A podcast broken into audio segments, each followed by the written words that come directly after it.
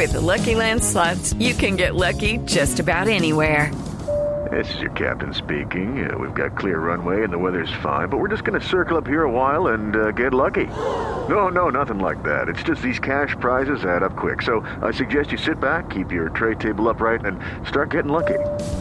Play for free at LuckyLandSlots.com. Are you feeling lucky? No purchase necessary. Void where prohibited by law. 18 plus terms and conditions apply. See website for details. Estás escuchando Blog Deportivo. Bueno, hagamos una rápida ronda de noticias porque hay una para abrir que es llamativa, aunque esperada. Según el diario The Sun de, de Inglaterra, José Mourinho sería presentado oficialmente por el Chelsea a partir del primero de julio como el nuevo entrenador de los Blues.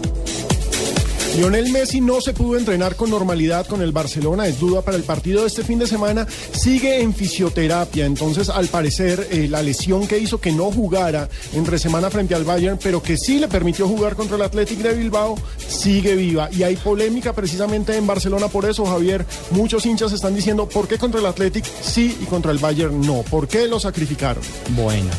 Hay noticia del tenis, noticia de los de las raquetas más importantes de nuestro país. Alejandro Falla y Santiago Giraldo del equipo Colsanitas, junto a Alejandro González, que es patrocinado por el grupo Argos, arrancan mañana su lucha por un cupo al cuadro principal del Masters 1000 de Madrid.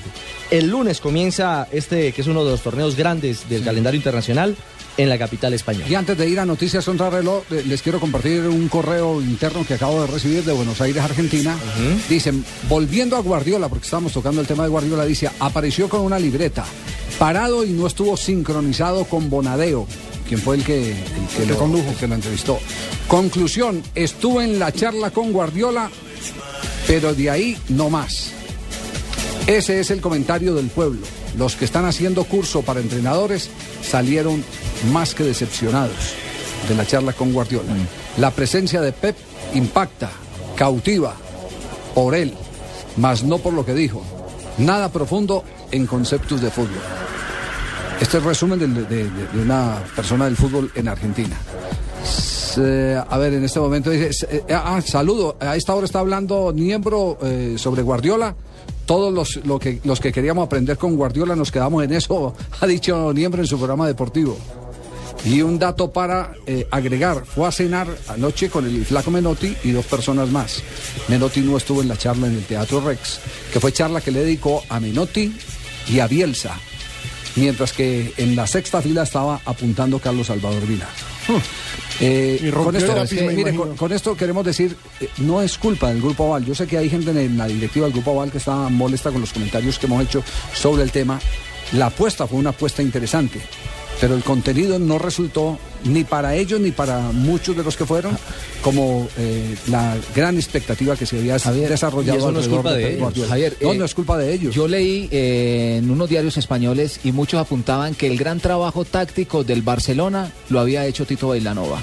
¿El que era qué? el que trabajaba, Tito Bailanova. Lo leí en la prensa española, Sí, que gran hombre, parte de ese trabajo. esa versión de Exactamente. Maturana y Bolillo en su Era época. Bolillo Por eso baja ese mismo Es cantar. Es- es no es es- solamente aquí, lo leí en es España. el mismo es el mismo tema el mismo tema siempre el bueno es, es es siempre el bueno es el asistente el asistente es el bueno Dígale a su papá que no lo regañe. puede mandarlos, por libertad no me prensa, regañe. si quiere fírmeme este poder en blanco y no me.